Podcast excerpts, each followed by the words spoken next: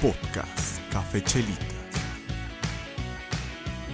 Es que me encantas tanto, si me miras mientras canto, se me pone cara tonto, niña tú me tienes loco. Bienvenidos a su podcast favorito, soy Daniel Martínez, alias Camillín Calcetas Locas, y nos encontramos en un nuevo episodio de Café Chelitas. En esta ocasión, una nueva edición otra vez de Día del Amor y la Amistad. Aunque ya haya pasado, mes de febrero, el romance, la amistad. Últimamente, o particularmente el día de ayer, que fue 14 de febrero, veía las imágenes del amor propio y los amigos verdaderos. Creo que no puede estar menos equivocado. Estos tiempos nos han hecho reflexionar y darle la importancia de vida a, yo creo, estas dos situaciones particularmente. El amor propio y los amigos verdaderos, que son los que nos mantienen en pie, nos mantienen en flote y hacen que todo esto sea tan hermoso, tan bonito y nos ayudan a salir adelante. Como lo mencionaban, pues es su segunda edición, creo, o tercera, la verdad ya perdí la cuenta de esta parte de, del amor y la amistad. Ya pasó el 14, no les pude dar, no lo pude subir, no lo pude grabar antes para dar algunos consejillos. Lo siento, así que esto va a ser un poco más para las relaciones, las personas que la tienen y o las personas que desean fomentarlas, pues algunos tips por ahí para que pues vean qué ondita que se puede hacer, que, que pueden mejorar para que pues todo funcione y vaya como la marea, fluyendo suavecito y bien rico. Antes de entrar en el tema, eh, avisos comerciales muy rápido. Ya pasó el Super Bowl, fue el domingo. Estuvo interesante el partido, realmente me, me gustó. Fue bastante entretenido, se los dije. Ganaron los Rams me cambio de equipo, ya me harté de que Green Bay no gane. Y pues, hablando con mi papá, le dije que si ganaban los Rams me cambiaba. Pero Cincinnati, yo borro, lo siento, me duele en el alma, pero te metieron una chinga, lo siento. Lo realmente importante y sobresaliente de, de, esto fue el show del medio tiempo. Espero lo hayan visto, si no, búsquenlo. Y más que la situación, ahí voy a citar mucho a una chica de TikTok en la cual decía que el rap siempre ha sido antisistema. Y no fue la excepción. Todos los raperos, las personas que estuvieron en este show de medio tiempo, tuvieron temas y cosas de qué hablar. Empezando por Snoop Dogg, que se aventó su buen Mary Jane ahí en pleno concierto, a pesar de que obviamente no se podía por la nivel uh, mundial, no sé, no sé cómo llamarlo, que se transmite. En donde la fumó es legal, pero sé, donde se televisó y se vio, no. Así que eh, Antisistema le dijo, me vale, me doy mi mi toque por aquí y pues ni pedo. En segunda, Dr. Dre, Dr. Dre, no sé cómo se pronuncia. En una parte de la canción, sí, diciendo ahí en la letra, dice una traducción de que la policía sigue sin gustarme. Le dijeron, no lo puedes decir, no lo puedes cantar. Pues se lo pasó por el arco del triunfo y lo dijo. Lo más sorprendente fue el acto que hizo Eminem al arrodillarse en honor a Colin Kaepernick, este quarterback afroamericano que pues pueden investigarlo un poco más. Yo nada más vengo a darle un resumen. Él instituyó este gesto de arrodillarse en pleno himno nacional de Estados Unidos en la NFL. Lo expulsaron por haber hecho esto. Se intentó mantener por algún tiempo, pero la NFL ha censurado mucho este tipo de acciones y ya no se permite y no se puede hacer. Y Eminem pidió permiso, le dijeron no lo puedes hacer, se lo pasó también por el arco del triunfo y lo hizo a nivel, pues, televisión grande, masivo, mundial. Así que esperemos no haya represalias para ellos, pero lo que hicieron fue realmente sorprendente, a pesar, corrijo, independientemente del hecho de pues que tocaron y que fue música que pues relativamente recordó a una infancia a muchos. El hecho de ver a 50 Cent, que fue la revelación sorpresa, el, todo este boom show de rap que fue como interesante, muy agradable. Veamos qué pasa de aquí en adelante. De momento se acabó la temporada, esperemos hasta septiembre, si no me equivoco, es cuando regresa la NFL. Y ahora sí, dándole a lo que nos interesa, que es esto de amor, amistad y pues los tips para que las relaciones funcionen. Yo quisiera empezar con el hecho de, que aún estamos saliendo apenas de pandemia, así que ligar en pandemia no está tan sencillo. Ha habido implementación de nuevas redes, anteriormente nada más era muy mencionado Tinder y era para pues tener el delicioso, ustedes ya saben. Actualmente ya existen muchas otras plataformas como Facebook Parejas, Bumble y unas cuantas más. Realmente no sabría decirlas cuántas existen ya. Este, Badu. y las que no me acuerdo de momento. Son diferentes aplicaciones, algunas o casi la mayoría son de paga, para poder seguir dando más likes, poder interactuar y todo este tipo de situaciones. Yo simplemente les doy pues una precaución, una recomendación de que vi por ahí en alguna ocasión de que si van a salir con alguna persona antes de que sea la cita, no estaría de más pedir una foto de la identificación. No voy a hacer que pase algo y así al menos pues tienes los datos de esta persona y pues estás un poco más seguro. De momento yo no he tenido ninguna cita, pero si la llego a tener, créanme que lo voy a hacer porque pues es seguridad en mi, caso para que la chica se sienta más tranquila y a gusto. Ahora sí, entrando un poquito más en los consejos para cómo hacer que la relación dure un poco más, si no si no va bien. Es un meme, pero si ya se dijeron vamos a echarle ganas, mejor terminen y ahorrense terapia, meses y gastos infructuosos. De mi consejo de mi punto de vista, de lo que yo he visto y experimentado, creo que tiene que ver mucho la compatibilidad. Hay veces que uno se ciega y cree que el polo opuesto es lo ideal. Lo publico por ahí mucho en, la, en la página de Café Chelitas de que no es tu media naranja, es tu complemento, lo que te aúne más de lo que ya eres. No busques mitades, busca personas completas. Y tiene que encajar en lo que tú aspiras, quieres y sueñas. Así como tú igualmente tienes que encajar con los planes de la otra persona. Algo también muy importante es la comunicación, el escuchar lo que la otra persona quiere, necesita, desea y requiere. Porque así como sabemos que ya lo mencioné en algunos otros episodios, tenemos una forma de expresar nuestro amor. Si no sabemos darlo, pues no va a servir, pero también necesitamos que la otra persona no lo comunique, porque si no lo hace, de nada va a servir que yo esté leyendo mentes porque no puedo hacerlo para intentar descubrir qué es lo que quiere la persona. Y aún más importante, tienes tú que saber qué es lo que quieres y qué necesitas, porque si ni tú lo sabes, no esperes que la otra persona lo adivine. En ese aspecto me refiero a cómo necesita las cosas, voy hablando por ya sea cartas, mensajes, videollamadas, si necesitas afecto, contacto físico, si necesitas ver a esa persona frecuentemente, los sueños, las metas, todo, todo esto va englobado en el cómo lo vas a necesitar. Necesitas ah, atención, cuánto, cómo y en qué medida. Y ahí se establecen los límites de, oye, sabes que yo trabajo, no te puedo dar toda la atención en la mañana porque estoy en mi trabajo y no puedo sacar mi teléfono, pero las tardes las tengo libres, te prometo una llamada diaria. Así sacio tu necesidad de atención con respectivos tiempos míos. No tiene que ser diario, lo repito, ya se establecen los límites de cada persona, pero necesitas decir qué necesitas.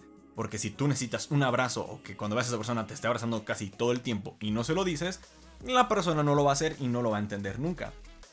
Vi por ahí en un video, en todo lo que esto voy viendo y aprendiendo también, de la importancia de estos límites o marcar o definir estos, pues sí, pues llamémoslo cover eh, no cambiables, tus, tus ideales, tu centro, tu núcleo, lo que necesitas, lo básico, lo que se necesita. En esa persona lo mencionan así como un antro. Considera que tú eres un antro y así como cuando vas de fiesta y antes de entrar al antro hay un cover y es la tarifa fija para poder entrar y si no lo pagas no entras. De igual manera, trátate tú como este antro tus necesidades, lo que tú necesitas, es lo mínimo que la otra persona tiene que darte para entrar en la relación. Si no te lo está otorgando, ni siquiera puede entrar, no puede eh, llegar a la relación porque no está pagando el cover o lo mínimo que tú necesitas. ¿Para qué te vas a rebajar y para qué vas a sufrir cuando la otra persona no te va a dar lo que tú requieres como mínimo? Ahora, si pides algo más allá, algo que puede ser cambiable, manejable o incluso pues sustituible, si no te dio lo mínimo, menos va a quererte dar eso. Entonces va a ser un pelear, discutir, llorar y enfrentarte a la otra persona para poder transmitirle tus necesidades y la otra persona no te las va a querer dar. Y va a ser muy sofocante, muy desgastante y no va a llegar a ningún lado. Así que si ni siquiera puede pasar de la puerta de la persona, pues no lo dejes pasar. Tú mantente firme y no es que seas tóxico o seas exigente. Porque tú lo vales, tú lo necesitas y me requieres de eso para estar bien es como en tu casa, necesitas comida, agua, internet, cosas básicas para poder subsistir. No te vas a ir a vivir abajo de un puente donde no tienes nada de esto, ¿verdad? Entonces, viéndolo desde ese punto, si eres tú, sé exigente porque es para ti, es para tu propio bien y tu crecimiento. Un consejito para las personas que son parejas o en un futuro piensan tener pareja es que decidan en qué quieren liderar. Todos somos líderes natos, lo sabemos. Y tenemos a querer dominar en algo. Así que algo que les va a ahorrar muchas, pero muchas peleas y discusiones en una pareja, matrimonio, noviazgo, lo que sea, es dividirse en qué quieren liderar. Tú cocinas, yo me encargo de la organización, tú lavas, eh, yo plancho, etc, etc. Divídanse las tareas, quién la va a organizar, quién la va a liderar. Si vamos de viaje, tú organizas todo y unas me, me dices qué hago, yo voy de copiloto poniendo música felizmente. O necesitas un poco más de apoyo y que necesitas que yo lidere. Todos tenemos algo así como que es lo que yo me encargo de esto. En mi caso a mí me gusta ser, hacer las reparaciones o ser el que se encarga de organizar y mantener todo bonito, estable y que funcione en la casa. Así me educaron, mi papá me ha hecho muy manual y saber de muchas pendejadas, muchas cosas. Por ende, a mí me gusta tener ese tipo de cosas y tener el control sobre estas cosas. Entonces, si con mi pareja es un desastre, pues como lo dices, es que no me hagas tanto desastre porque yo lidero en esto y yo me voy a organizar. No te metas en mi área, intentar tú poner un cuadro, intentar corregir algo porque lo vas a estropear. Déjame a mí, yo me encargo de hacerlo. De algunos clips psicológicos que me he encontrado, les digo, todo esto es fuente que yo voy viendo junto. Es mi opinión, pueden consultarlo con otras fuentes. No estoy cambiando ni sustituyendo ninguna atención psicológica médica ni nada por el estilo. Simplemente consejos, a si lo agarran. Les van unas preguntas que deberían saber de su pareja.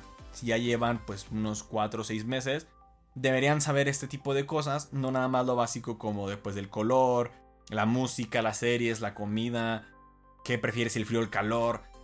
Eso de cajón lo deben de saber y si no lo saben, pues preocúpense. Pero yo les recomendaría que también hagan ese tipo de preguntas. Si ya lo saben, felicidades porque los va a adentrar un poco más a la relación y van a conocer un poco más a su pareja. ¿Qué es lo que hace reír o llorar a tu pareja? Cuando está enojado o está triste, ¿qué es lo que necesita? ¿Cómo recarga sus baterías emocionales? ¿Cuál es su definición de éxito? Y por último, ¿de qué está orgulloso? Si se fijan, son un poco de preguntas un poco más personales, más introspectivas, en las cuales van a ayudar a poder resolver una discusión, un problema. Algo importante también es aclarar a la persona cuando se van a pelear o están discutiendo, el decirle, ¿sabes qué? Estoy molesto o tengo este sentimiento, necesito que lo solucionemos para estar bien. Es el transmitirle confianza de si hay un problema, te quiero, pero vamos a intentar solucionarlo, lleguemos a un punto medio, solucionémoslo no separados sino juntos.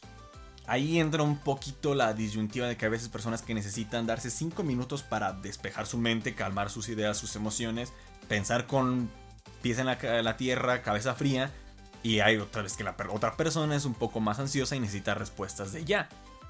Aquí de igual manera se puede llegar a un punto medio, lo que repetía desde un inicio, las necesidades.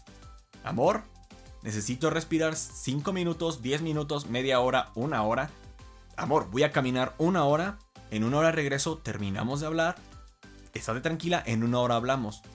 No pasa nada. La otra persona que aunque sea ansiosa, va a escuchar estas palabras, va a entender que en una hora vas a regresar a resolver el problema y que no nada más te estás yendo por irte.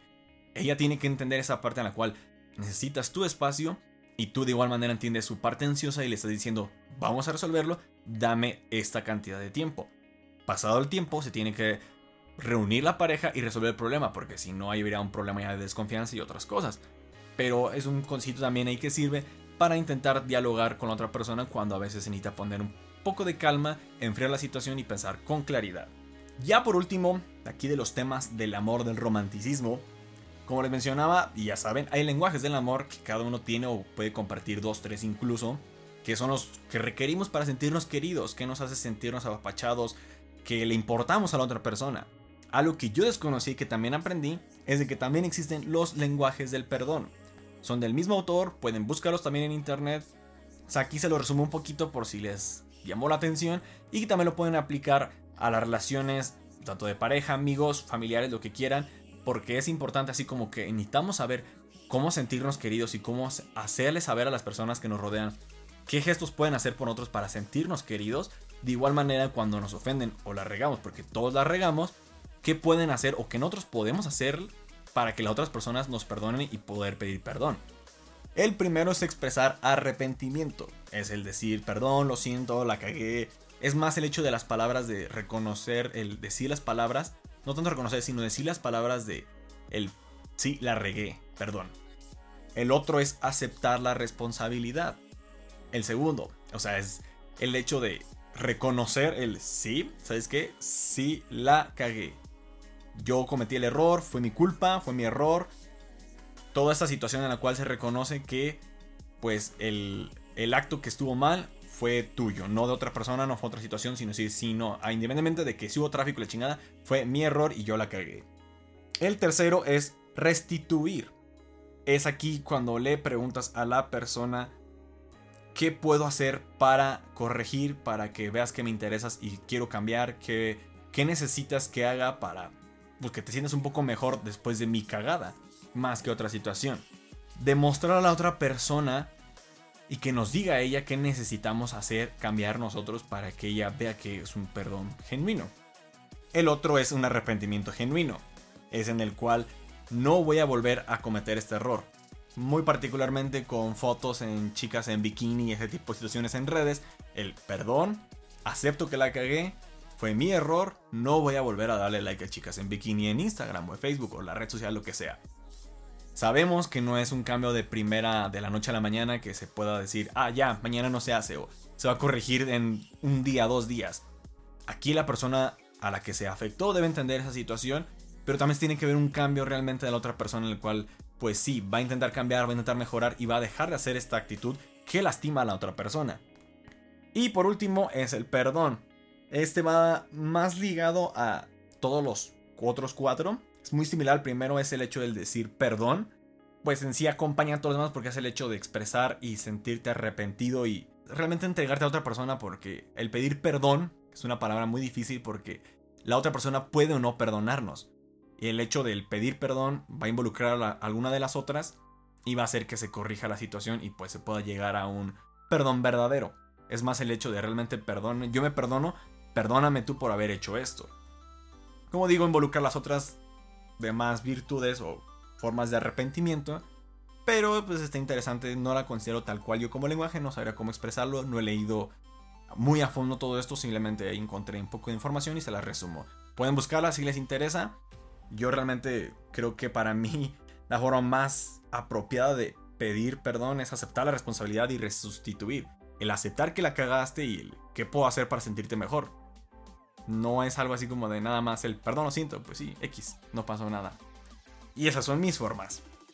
Hasta aquí el episodio de hoy, espero les haya gustado y disfrutado mucho. Como lo he mencionado ya varias en el episodio, recuerden que son mis opiniones, yo no cambio ninguna opinión ni ningún tratamiento médico, psicológico ni nada. Toda esta información que encuentro se las resumo y se las traigo aquí a ustedes. Espero les agrade, les guste y les interese y si es así, investiguen un poco más. Recuerden darle 5 estrellas en Spotify, ya está habilitada esa opción por ahí, así que si pueden apoyarme con eso estaría súper de lujo. También con las noticias que ya les había dicho, ya se encuentra activo el TikTok de Café Chelitas, está como Café Chelitas oficial. Eh, hay uno ahí porque dice Café Chelitas nada más, ese es mi perfil privado, ya próximamente debería desaparecer, debo poder cambiar el nombre, tengo que esperarme unos días todavía más. Pero también si le dan manita arriba, seguirme y pues apoyar el contenido que voy a estar subiendo por allá, me encantaría. Próximamente también ya estaré subiendo de nuevo contenido a la página de YouTube de Expreso Un Cuarto de Café Chelitas. Y pues no se olviden de darle like y comentar las publicaciones y diferentes eh, medios que estoy subiendo en Instagram y en Facebook. Son todas nuestras redes, estamos como Café Chelitas. Acuérdense, manita arriba. Excelente semana, que se les sigan pasando muy bien en este mes del amor y la amistad. Amor propio y amigos verdaderos, no lo olviden. Y sin más preámbulos, deseándoles lo mejor de lo mejor, un abrazo donde estén los dejo con la frase de siempre.